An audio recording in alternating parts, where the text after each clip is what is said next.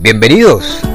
Te saluda tu amigo y pastor Wilson Jiménez de la iglesia Casa de Avivamiento para las Naciones Betel desde Barranquilla, Colombia.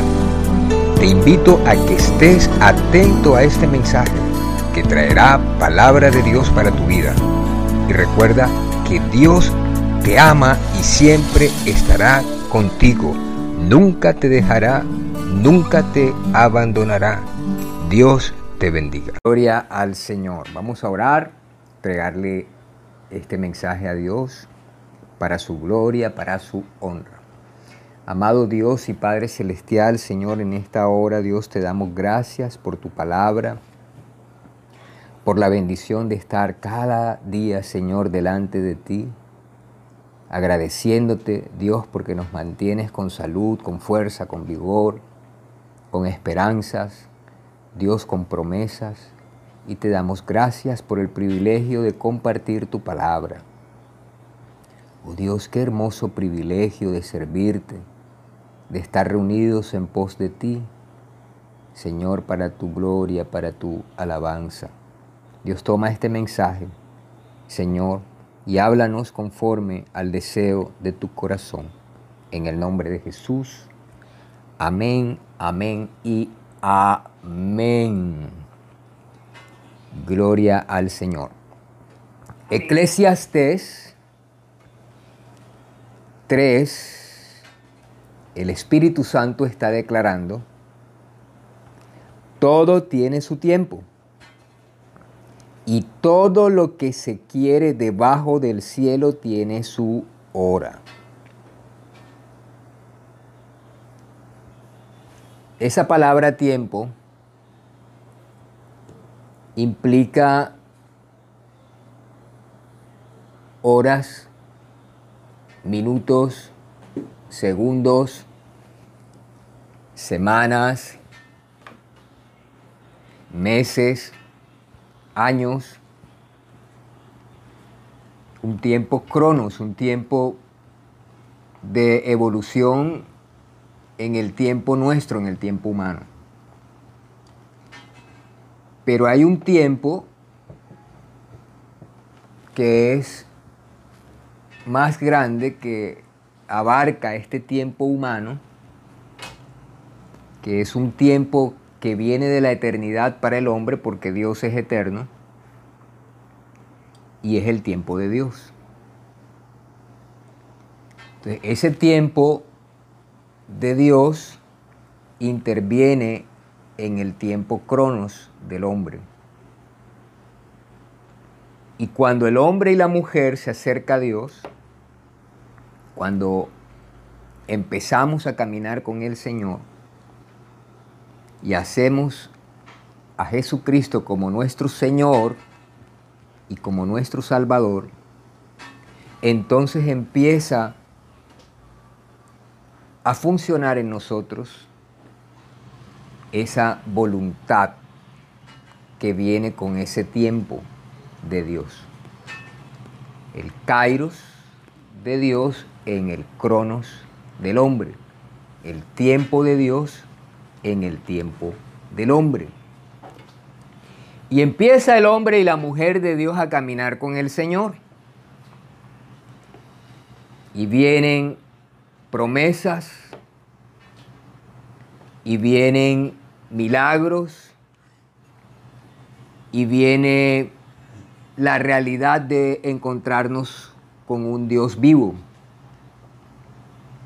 Pero también vienen situaciones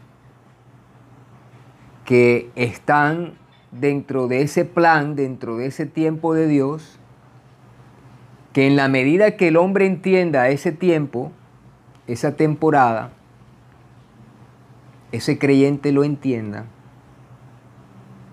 va a vivir una vida en victoria, va a vivir una vida de triunfos en el Señor. No importa las situaciones que entre comillas podamos ver adversas, no importa las dificultades de pronto a nivel de familia, de hijos, de padres, de esposos, no importa de pronto las dificultades que puedan venir en el orden económico, cuando el tiempo de Dios, cuando ese kairos de Dios interviene en el crono del hombre, en el cronos del hombre, en el tiempo del hombre, siempre es para bendición. Vamos a ver un poquito para entender un poco más lo que estoy intentando decirles. En el versículo 11 de ese mismo capítulo 3 dice, todo lo hizo hermoso en su tiempo. Todo lo hizo hermoso en su tiempo. Y ha puesto eternidad en el corazón de ellos, sin que alcance el hombre a entender la obra que ha hecho Dios desde el principio hasta el fin. Todo lo hizo hermoso Dios en el tiempo de Él. Es decir, que nosotros tenemos que comprender cuál es el tiempo de Dios con nosotros. Y nunca apesadumbrarnos, nunca desfallecer. No importa que estemos experimentando situaciones que pareciera que puede ser derrota, que pareciera que puede ser fracaso, que pareciera que puede ser en nuestra mente que no tiene posibilidad de solución. Porque todo está dentro del marco del tiempo de Dios con nosotros.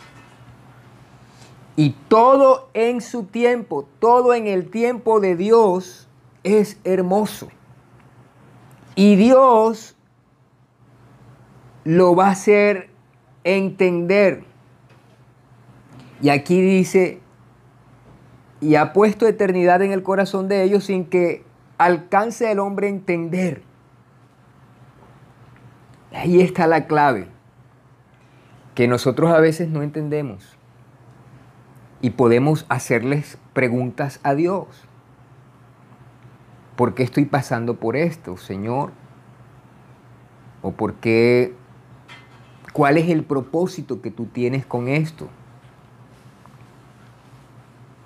Y cuando estamos ahí inmersos en el plan de Dios, en, en la voluntad de Dios, en el tiempo de Dios, entonces Dios nos va a traer al entendimiento de por qué estamos orando por una situación, del por qué estamos clamando, del por qué estamos gimiendo, del por qué estamos pidiendo, pero Dios siempre va a traer victoria, siempre va a traer que ese tiempo sea hermoso en las manos de nuestro Señor. Y allí dice en el versículo 2, hay tiempo de nacer y tiempo de morir, tiempo de plantar y tiempo de arrancar lo plantado el común de la gente dice, el hombre nace, crece, se reproduce y muere. Eso es una, digamos, una conclusión de un pensamiento humano, pero lo que está también reconociendo el hombre en esas palabras, en esa expresión, es que cada cosa tiene su tiempo. Y hay que identificar si lo que estamos experimentando está dentro del tiempo, dentro de la voluntad de Dios, o es por razones nuestras, de equivocaciones nuestras, de pecados nuestros que el enemigo toma ventaja. Porque en el tiempo de Dios todo es perfecto. Todo es perfecto. Entonces, Ahí también dice, todo lo hizo hermoso en el tiempo de el Señor. Vamos a ver lo que dice la Biblia en Joel capítulo 2. Joel capítulo 2.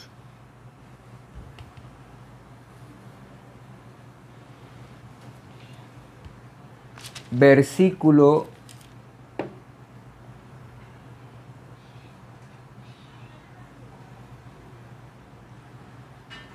Joel capítulo 2,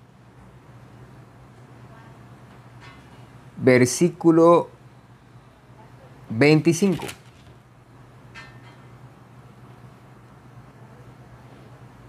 Joel capítulo 2, versículo 25. Y os restituiré los años que comió la oruga, el saltón, el revoltón y la langosta, mi gran ejército que envié contra vosotros. Comeréis hasta saciaros y alabaréis el nombre de Jehová vuestro Dios, el cual hizo maravillas con vosotros y nunca jamás será mi pueblo avergonzado. Y conoceréis que en medio de Israel estoy yo, y que yo soy Jehová vuestro Dios, y no hay otro, y mi pueblo nunca jamás será avergonzado. Vamos a, a poner en contexto lo que estaba pasando con el pueblo de Dios en la época del profeta Joel. Dice desde el capítulo 1 que el Señor habla con su profeta, con Joel, para que hable palabras al pueblo. Y le dice en el versículo 2 del capítulo 1, oíd esto, ancianos, y escuchad todos los moradores de la tierra. ¿Ha acontecido esto en vuestros días o en los días de vuestros padres? De esto contaréis a vuestros hijos y vuestros hijos a sus hijos y sus hijos a la otra generación. Lo que quedó de la oruga comió el saltón, y lo que quedó del saltón comió el revoltón, y la langosta comió lo que del revoltón había quedado. Hubo un tiempo en el pueblo de Dios, en, en Israel, en Judá y Samaria, en donde vino una plaga. Y esta plaga era una plaga de langostas. Las langostas para nosotros los barranquilleros, los habitantes de la costa de Colombia, es el saltamontes. En otras partes le dicen paco paco. Y por ahí vi unas noticias no hace mucho que en Israel vino una gran plaga de estas langostas. Creo que fue a finales del año pasado. Y fue muy significativo porque por, por donde ellos pasan, por donde estas, estos saltamontes, estas langostas pasan, todos los sembrados que hayan, los arrasan, destruyen por donde ellos pasan. Y si precisamente ellos atacan la parte de producción de alimentos, en esta época el pueblo de Dios tenía hambre, porque esa langosta arrasó. Y dice que lo que quedó de la oruga lo comió el saltón. Y lo que quedó del saltón lo comió el revoltón y la langosta comió lo que del revoltón había quedado. Es decir, que vinieron una serie de plagas y luego vienen los saltamontes en gran número y arrasaron con todo. Entonces, Dios levanta al profeta Joel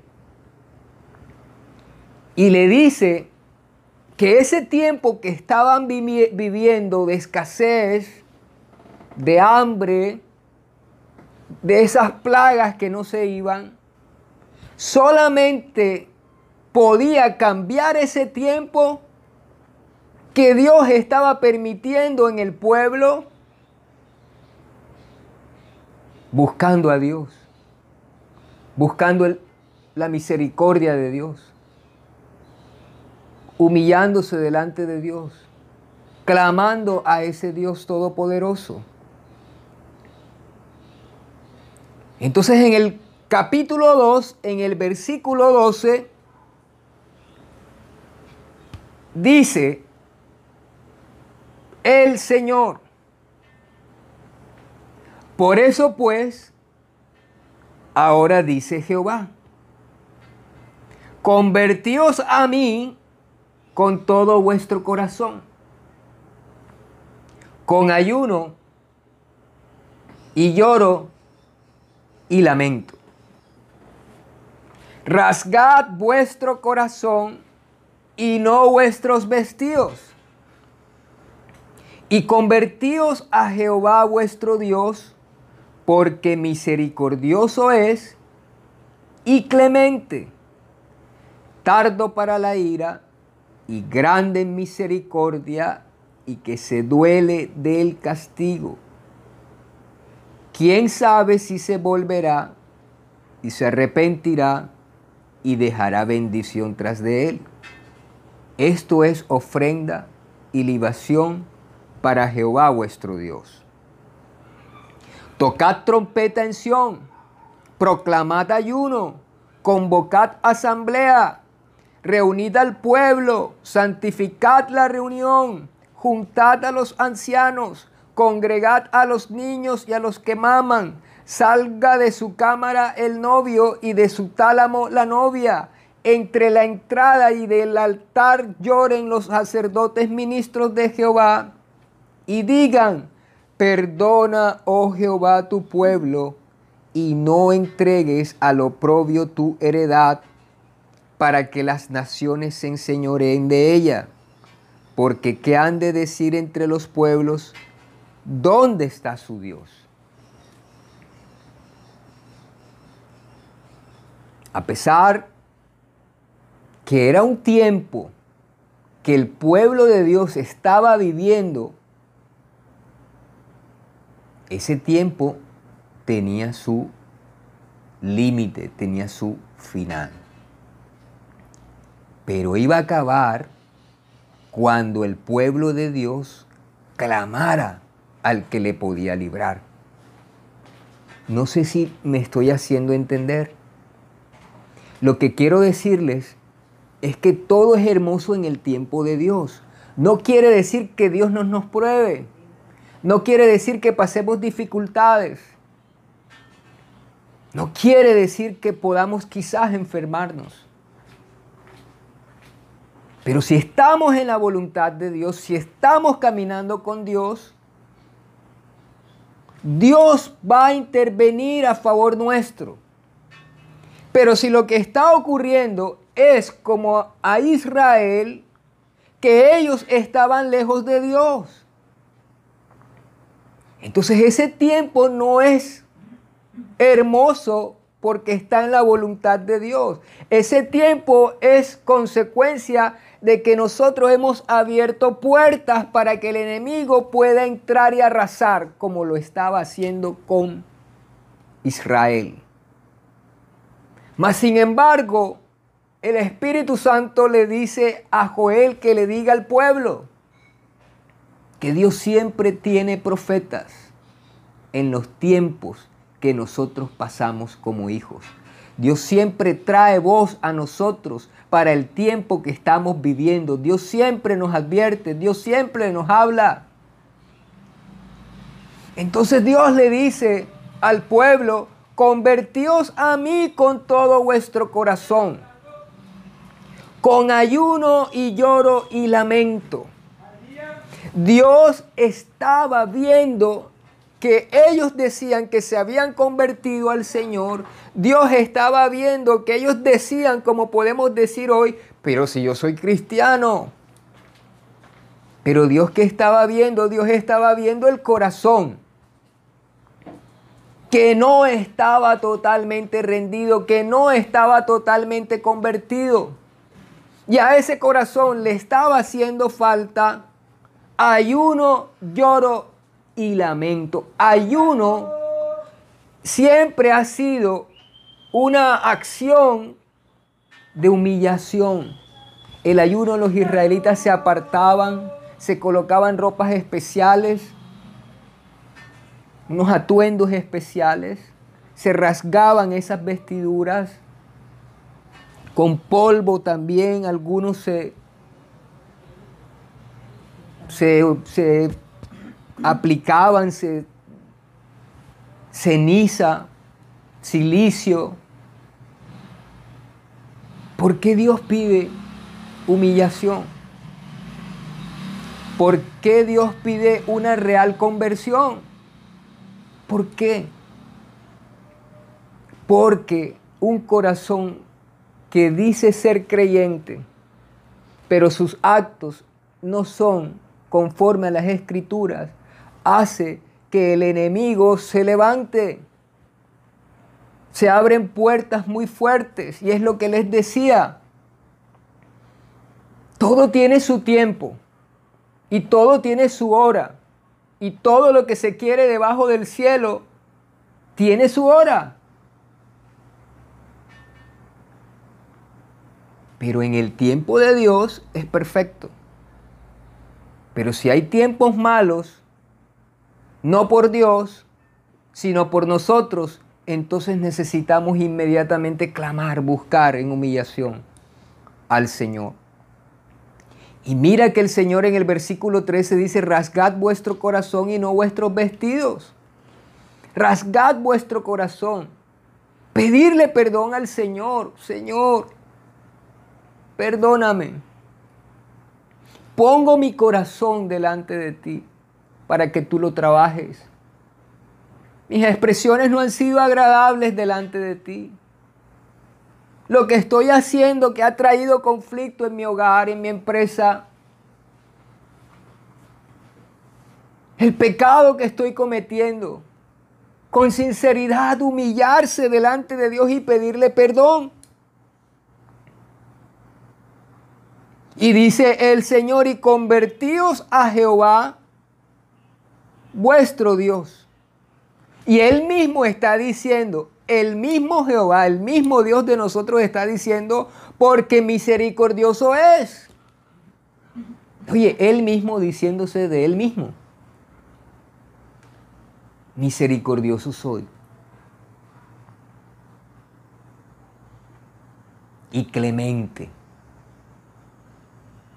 Y luego dice, tardo para la ira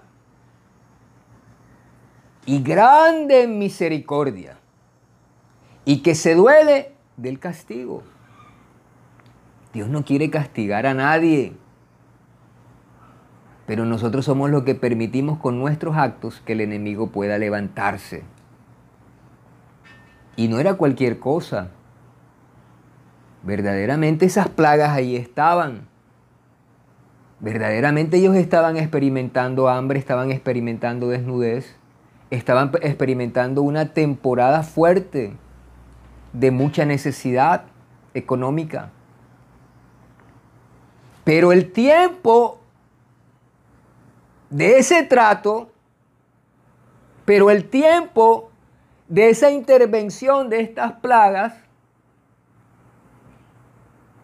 acababa, concluía en la medida que ellos buscaran a Dios. Entonces, cuando hay cosas que no entendemos, como dice la escritura en Eclesiastés, pero el hombre no entiende, tenemos que buscar entendimiento en Dios, en su palabra, en la comunión con Él y entender si esta prueba que estoy pasando viene de Dios o viene del diablo, del enemigo de las almas. Porque allí está inmerso todo este mundo espiritual como consecuencia de lo que nosotros hacemos. Pero Dios siempre está dispuesto a escucharnos. Porque Dios no es un Dios que no tenga oídos, que no tenga ojos y que no tenga un corazón. Porque Él mismo dice que Él se duele del castigo. Y que se duele del castigo. ¿Dónde se duele Dios? ¿A dónde le duele Dios? Le duele en el corazón a Dios. Él no quiere ver a sus hijos sufriendo. ¿O qué padre quiere ver a su hija sufriendo? ¿O qué padre quiere ver a su hijo sufriendo? ¿De dónde sale el sentimiento de nosotros como padres? ¿De dónde viene? Yo una vez vi por televisión a un niñito que por las flemas en su naricita, él se estaba ahogando. Y ese video no sé cómo lo tomaron, pero viene la mamá y pone su boca aquí en la nariz del niño y empezó a absorber esos mocos, eso, eso que le estaba allí impidiendo a que el niño respirara. ¿Qué le dio a esa madre para hacer eso? Le dio asco tener y sentir, experimentar eso en su boca. ¿Por qué? ¿De dónde salió este sentimiento? En unos escenarios de fuego, no sé si fue en, Nueva York, no sé si fue en Australia, en, estos parques naturales, hubo un incendio y quedó toda calcinada, quedó toda quemada, un ave, y tenía las alas extendidas, y los polluelos estaban vivos. ¿De dónde sale ese sentimiento? Tú le vas a quitar a un perrito, a una perrita que está recién parida, y tienes que ver cómo lo haces. ¿De dónde sale ese sentimiento?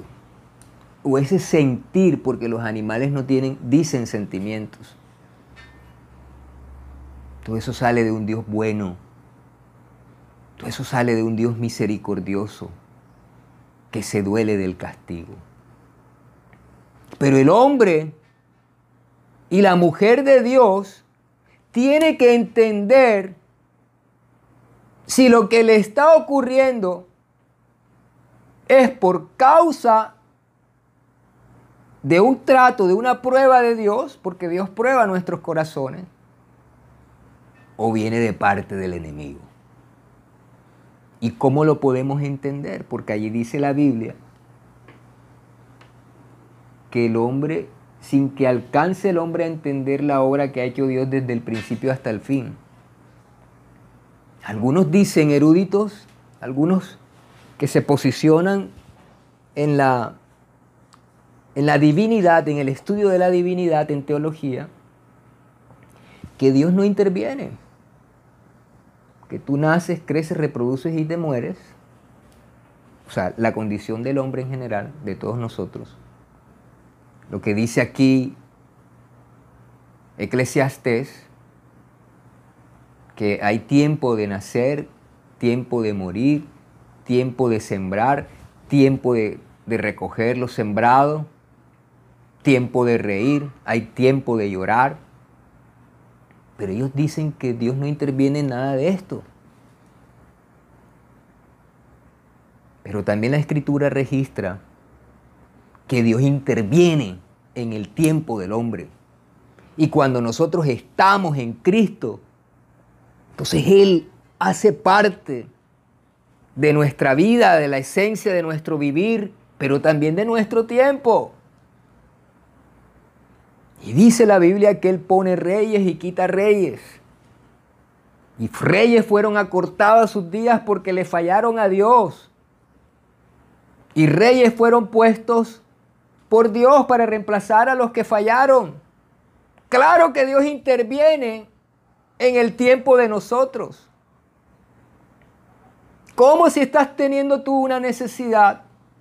Entonces Dios no, Dios te va a dejar porque no, tú tienes que pasar esa necesidad porque ya estaba escrito. Algunos dicen, no, es que ya está escrito todo lo que... Pero Dios interviene en el tiempo del hombre. Cuando el hombre clama, un hombre de Dios que clamó y el sol se detuvo. Y en un momento otro hombre de Dios oró y el sol se atrasó un poquito. El tiempo. Si Dios es el dueño del tiempo, del hombre, y del tiempo kairos, del tiempo de la eternidad. Del Dios es el dueño de todo. Pero ¿cómo es la actitud del creyente ante la temporada que está viviendo? ¿De queja? Ay Señor, pero es que yo estoy enfermo. Ay Señor, pero es que yo estoy con escasez. Ay Señor, pero es que no tengo empleo. Tú eres injusto, Dios no me escucha, Señor. Tú eres culpable de lo que estoy pasando. Y Dios nos escucha. Pero cuando el hombre y la mujer de Dios aman al Señor, aman cada cosa que Él nos pone a hacer, intentan vivir una vida que agrade a Dios. No importa porque somos humanos, pero intentamos caminar con el Señor y clamamos en tiempo de angustia, de dolor, de aflicción. Ese Dios Todopoderoso nos escucha. Miren lo que dice el versículo 18. Capítulo 2, versículo 18 de Joel. Capítulo 2, versículo 18. Y Jehová, solícito por su tierra, perdonará a su pueblo. Responderá Jehová y dirá a su pueblo, he aquí yo os envío pan. Estaban pasando por dificultad económica, clamaron a Dios, se humillaron, se arrepintieron. Y dice que Jehová estaba solícito, que es una persona solícita, que cuando la solicitan, empleando la misma palabra, ahí está siempre disponible. Y Jehová solícito por su tierra perdonará a su pueblo. Responderá Jehová y dirá a su pueblo, aquí yo os envío pan, mosto y aceite. Y seréis saciados de ellos, y nunca más os pondré en oprobio entre las naciones. Y haré alejar de vosotros al del norte, y lo echaré en la tierra seca y desierta su faz será hacia el mar oriental y su fin al mar occidental. Y haré alejar de vosotros al del norte y lo echaré en tierra seca y desierta. Es decir, Dios había ya escuchado la oración de su pueblo e iba a mandar a esa langosta para otro lugar. Pero sabes, en el versículo 25, 23, 23, vamos a leer 23. Vosotros también, hijos de Sión, alegraos y gozaos en Jehová vuestro Dios, porque os ha dado la primera lluvia a su tiempo, a su tiempo, y hará descender sobre vosotros lluvia temprana y tardía como al principio las eras se llenarán de trigo y los lagares rebosarán de vino y aceite. Y os restituiré los años que comió la oruga, el saltón, el revoltón y la langosta, mi gran ejército que envié contra vosotros. Comeréis hasta saciaros y alabaréis el nombre de Jehová vuestro Dios, el cual hizo maravillas con vosotros y nunca jamás será mi pueblo avergonzado. Y conoceréis que en medio de Israel estoy yo y que yo soy Jehová vuestro Dios y no hay otro y mi pueblo nunca más será avergonzado. Dios es un Dios de restitución todos los años, allí dice Dios, todos los años que el saltón, que el revoltón, que la langosta arruinó, destruyó, yo se los voy a restituir. Porque el tiempo de Dios es hermoso. Todo es hermoso en el tiempo de Dios. Es decir, cuando Dios interviene en el tiempo del hombre, Dios trae restitución porque el Dios de nosotros es un Dios de restitución. Y es lo que he venido yo experimentando. Y hay como unas gotas que han empezado a caer de esa lluvia tardía, porque allí dice el Señor de la lluvia temprana y os daré lluvia a su tiempo y haré descender sobre vosotros lluvia temprana y tardía como al principio. Estamos en esas primeras gotas del derramamiento de la lluvia tardía del Espíritu Santo. Y esas gotas primeras están mostrando que viene un nuevo tiempo, un tiempo de restitución. Y si pasaste por momentos fuertes en tu salud, en el empleo, en tus relaciones interpersonales, en la economía, viene un tiempo de restitución. Si tú estás y yo estamos caminando en la voluntad, en el propósito de Dios, porque Dios es un Dios de restitución. Tú sabes que el mismo Dios les dijo todos los años que comió la aruga, el saltón, el revoltón y la langosta, yo se los voy a restituir. Todo lo que quitó el enemigo, yo te lo voy a, te lo voy a devolver, yo te lo voy a restituir. La salud que tenías, yo te voy a dar la salud porque yo soy tu sanador, porque por la llaga de mi Hijo Jesucristo tú eres sano. Todo, todo, todo Dios lo va a restituir. ¿Cuántos lo creen? Porque Dios es un Dios de restitución. Vamos a ver lo que dice Segunda de Reyes capítulo 8. Segunda de Reyes capítulo 8.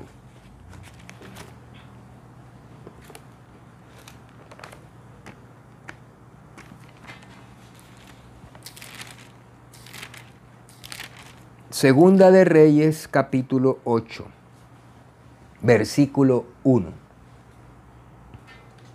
Esas primeras gotas que yo les he dicho. Nosotros tuvimos una semana de oración, algunos estuvieron en ayuno toda la semana. Yo sentía la presencia de Dios tremendamente y hemos recibido bendición de Dios económicas.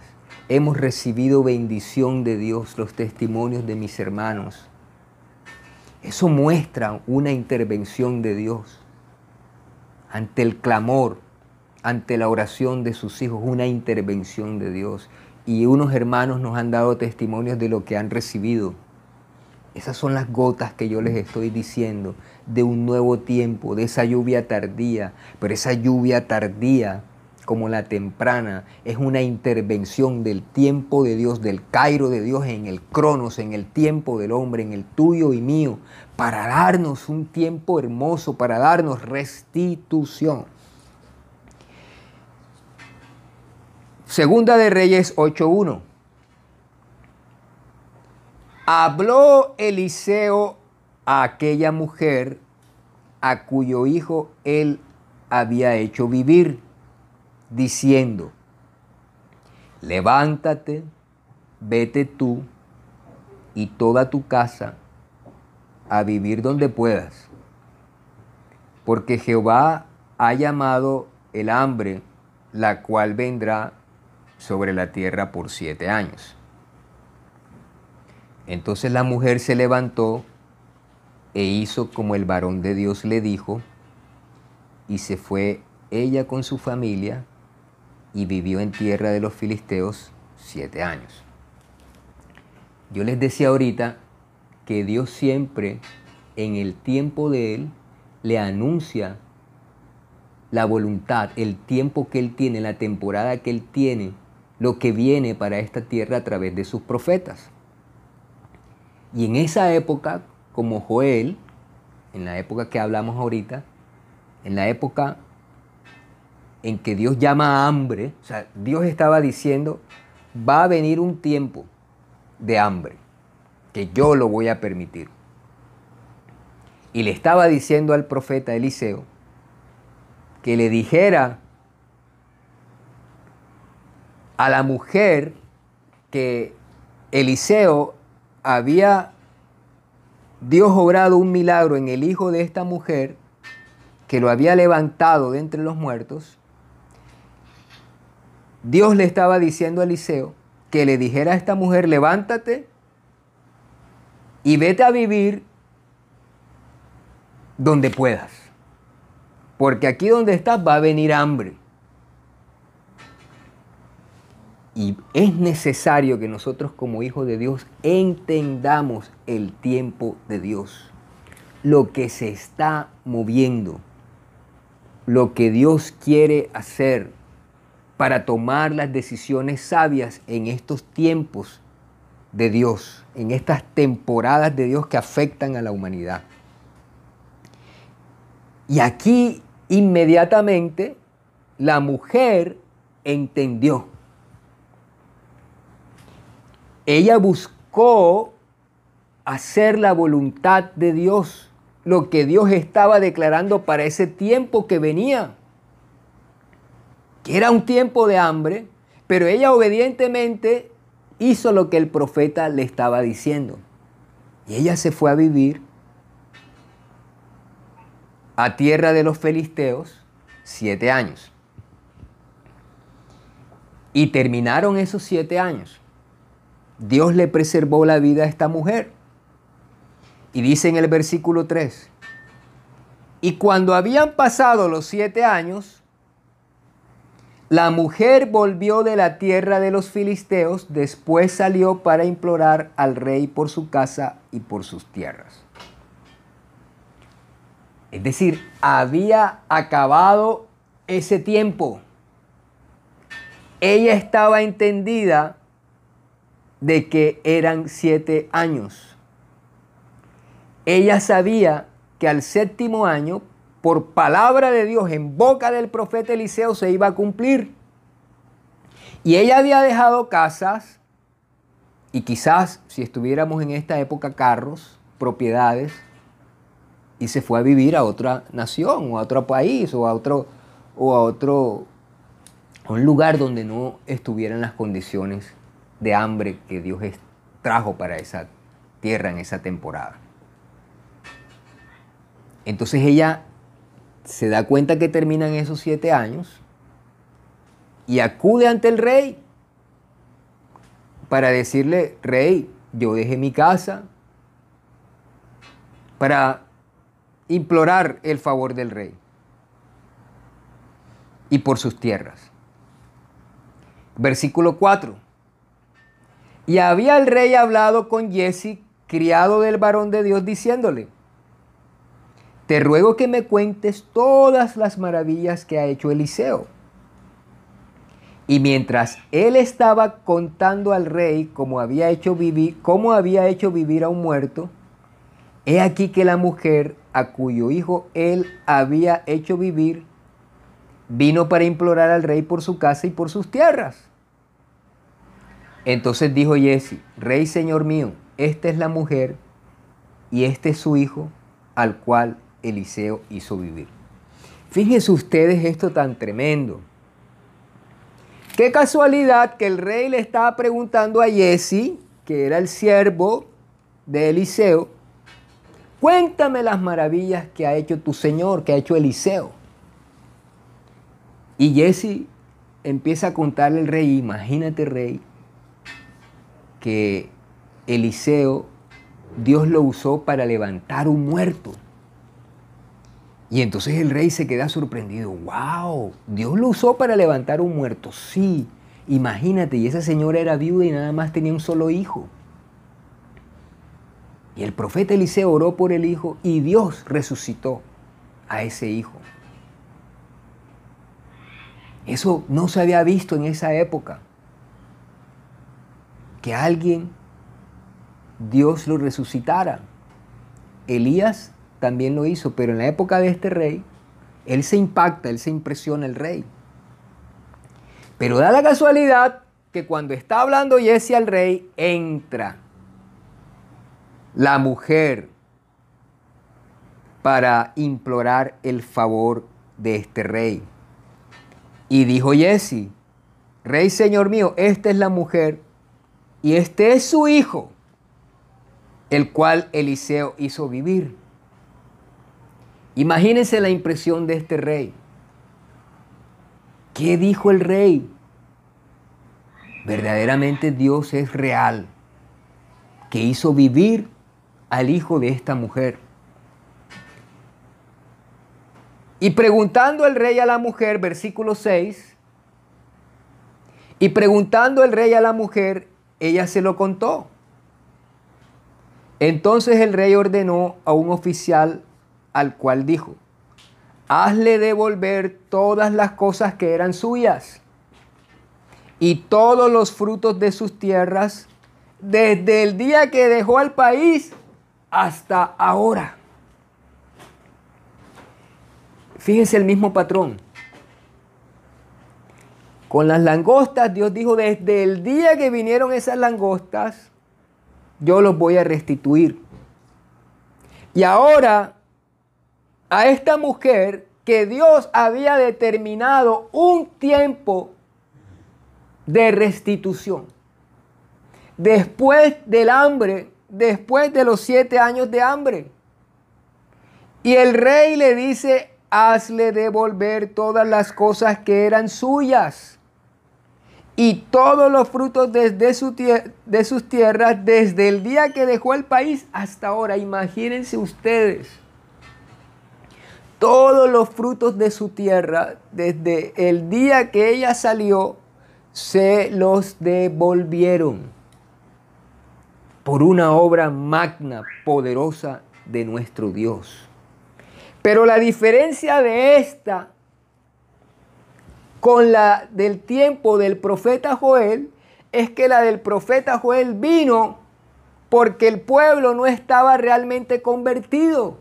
Sin embargo, ellos clamaron a Dios y el Dios de nosotros, que es misericordioso, que se duele del castigo, les restituyó.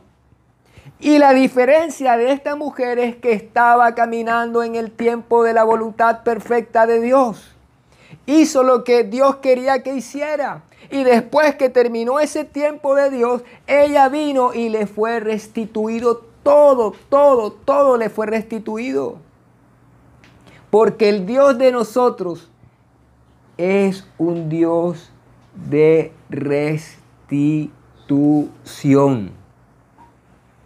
El Dios de nosotros es un Dios de restitución. Y yo sé que esa salud afectada, Dios te la va a restituir. Y yo sé que esa economía afectada, Dios te la va a devolver, Dios te la va a restituir. Que esa falta de paz que quizás has tenido por conflictos de todo tipo, de todo orden, esa paz Dios te la va a devolver. Dios te la va a restituir. Porque creo en Dios que viene un tiempo de restitución. Pero nosotros, sea que haya venido un tiempo como el tiempo del pueblo de Dios en la época de Joel, o sea que haya venido como esta mujer porque así somos nosotros los creyentes, cualquiera de ellas dos que sea, Dios nos va a restituir. Dios nos va a restituir. Pero hay que hacer la voluntad de Dios. Pero hay que hacer obedientes a su palabra, pero hay que estar metidos delante de ese Dios todopoderoso haciendo su voluntad perfecta para que Dios nos restituya. Es decir, alejado de Dios, nunca vamos a recibir restitución. Nunca. Tanto el pueblo de Dios en la época de Joel, tanto esta mujer, ambos se acercaron a Dios Ambos se buscaron hacer la voluntad de Dios. Ambos buscaron estar humillados delante de la presencia de nuestro Dios.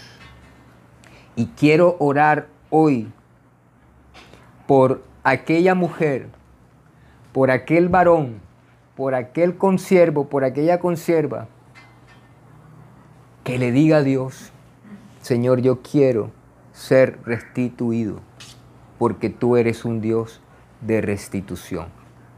Señor, yo estoy delante de ti y humillo mi corazón, pero yo quiero recibir esa salud, pero yo quiero recibir esa economía, pero yo quiero recibir esa paz, pero yo quiero recibir todo aquello que robó el saltón, el revoltón, la langosta, todo aquello que se comió y desbastó mi vida. Yo quiero, Señor, delante de ti que tú me lo restituyas, porque yo reconozco que te he fallado, porque yo reconozco, Señor, que necesito de tu restitución, porque tú te dueles del castigo y tú eres un Dios que restituyes. Si tú eres esa sierva, si tú eres ese siervo, allí con los ojitos cerrados, delante de Dios, pídele en este momento al Señor, trae, trae a memoria lo que tú quieres que Dios te restituya. Pero también trae delante de Dios aquello que has hecho o que he podido yo hacer o cualquiera de nosotros, sea en la condición como de esta mujer o sea en la condición como el pueblo de Dios en la época de Joel, no importa lo que sea, vamos a convertirnos a Dios de verdad, de todo corazón. No solamente, como dice, convertidos a mí de todo vuestro corazón, con ayuno, con lamento. Y ese Dios solícito por su pueblo, Él perdonará y nos va a restituir.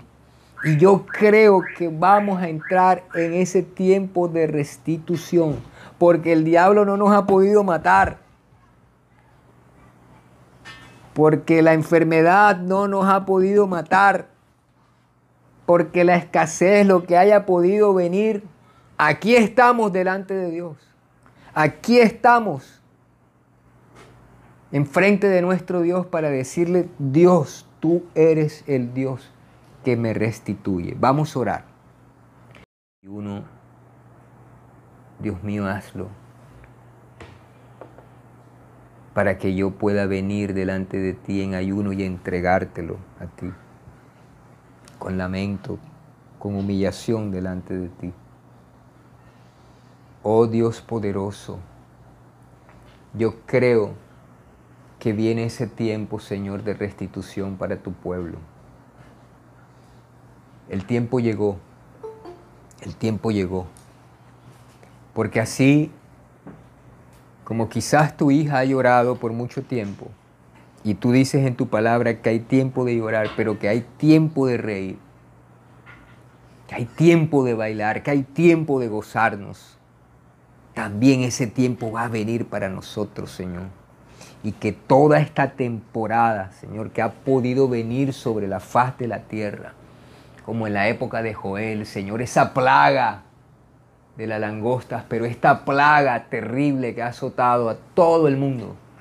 Señor, yo creo que puede venir un tiempo de restitución y que tú vas a traer cada año, Señor, que el enemigo tomó, amado Dios, y no los vas a restituir.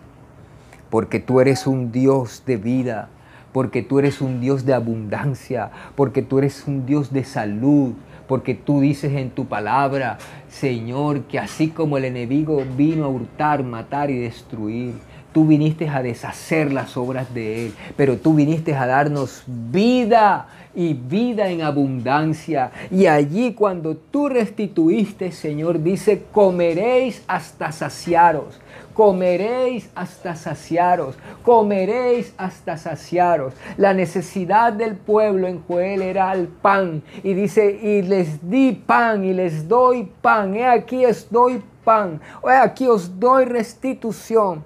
Dios, yo creo que viene ese tiempo de restitución, Señor. Y estoy clamando por milagros, Dios mío, en la salud de mis hermanos, en la salud nuestra. Oh Dios, estoy creyendo, Señor, que tu mano de poder, Dios mío, viene sobre nuestras vidas. En el nombre de Jesús y reprendemos, Señor, todo espíritu que ha robado, Señor, la salud, que ha robado la paz, que ha robado la economía. En el nombre de Jesús de Nazaret, la hechicería, la brujería, la reprendemos. En el nombre de Jesús, toda maldición en nuestros cuerpos generacional. Atamos esos espíritus, los lanzamos fuera en el nombre de Jesús. Declaramos que el poder de tu sangre, declaramos que el poder de tu espíritu, Señor, trae, trae, trae sanidad, limpieza, purificación, Señor, órganos nuevos, pero también trae restitución, porque tu Espíritu Santo trae restitución, trae restitución, trae restitución. Sierva, Dios te restituye esos años que estuviste fuera de la voluntad del Señor. Dios te los restituye en su casa, en su camino, en su voluntad. Y así como en el tiempo de Joel, así como en el tiempo de esta mujer viuda, así como en el tiempo de Eliseo, Dios va a traer restitución para su pueblo. Dios va a traer restitución para su casa. Dios va a traer restitución para ti, para mí. En el nombre de Jesús de Nazaret hay ángeles que están batallando en los cielos para traer la bendición bom! La bendición que estaba retenida para ti. En el nombre de Jesús de Nazaret hay puertas que se están abriendo, puertas de buenas noticias, puertas de contactos, de contactos divinos para traer Dios a través de esos contactos beneficios para ti, para tu casa. Vienen ideas creativas, oh Dios poderosos negocios que tú vas a prosperar en tu pueblo en el nombre de Jesús de Nazaret. Los cuerpos reciben sanidad, reciben sanidad por el poder de la llaga de Cristo, en el nombre de Jesús de Nazaret, en el nombre de Jesús de Nazaret. Señor, restituye, restituye, restituye, restituye, restituye la salud. Restituye, restituye el bienestar, la paz, en el nombre de Jesús. Ese tiempo que estás viviendo, Dios lo está permitiendo para poder restituirte para que por ese tiempo puedas crecer, puedas crecer, crecer, crecer, entender que Dios está contigo como poderoso gigante y Él te va a dar la victoria y Él te va a dar la salud y Él te va a dar la paz y Él te va a llamar a ese llamamiento santo que tienes porque por eso es que Dios lo ha permitido. La palabra del Señor dice, en Romanos 8:28. Y sabemos que los que aman a Dios, todas las cosas les ayudan a bien. Esto es, a los que conforme a su propósito son llamados. Dios tiene un propósito contigo. Dios tiene un propósito siempre con su pueblo. Dios es el que te ha llamado y porque Él te ha llamado, todo lo que has vivido, todo lo que has experimentado, todo Dios lo va a transformar para bien. Te damos gracias, Señor, en esta mañana. Te alabamos, te bendecimos. Oh Dios, en el nombre de Jesús, en el nombre de Jesús. Este mensaje ha tocado tu corazón. Es necesario que hagas esta oración conmigo. Repite con tu voz audible Señor Jesús, en este día te doy gracias por escuchar tu palabra. Te quiero decir, Señor, que te necesito y quiero que siempre estés conmigo. Te pido que me perdones todos mis pecados desde el día que nací hasta este día. Me arrepiento de ellos te pido por favor me limpies con la sangre que derramaste en la cruz del Calvario de cada pecado, de cada ofensa, de cada desobediencia. Hoy Jesucristo, te recibo como mi Señor y mi Salvador. Creo que tú viniste, moriste en una cruz, resucitaste, estás a la diestra de mi Padre, Dios, y hoy públicamente te recibo como mi Señor y mi Salvador. Te entrego mi alma, mi cuerpo, mi espíritu. Anota mi nombre en el libro de la vida y nunca lo borres. Cuando tú vengas, quiero irme contigo, o si parto de este mundo, quiero llegar a tu santa presencia. Gracias Dios, en el nombre de Jesús. Amén y amén.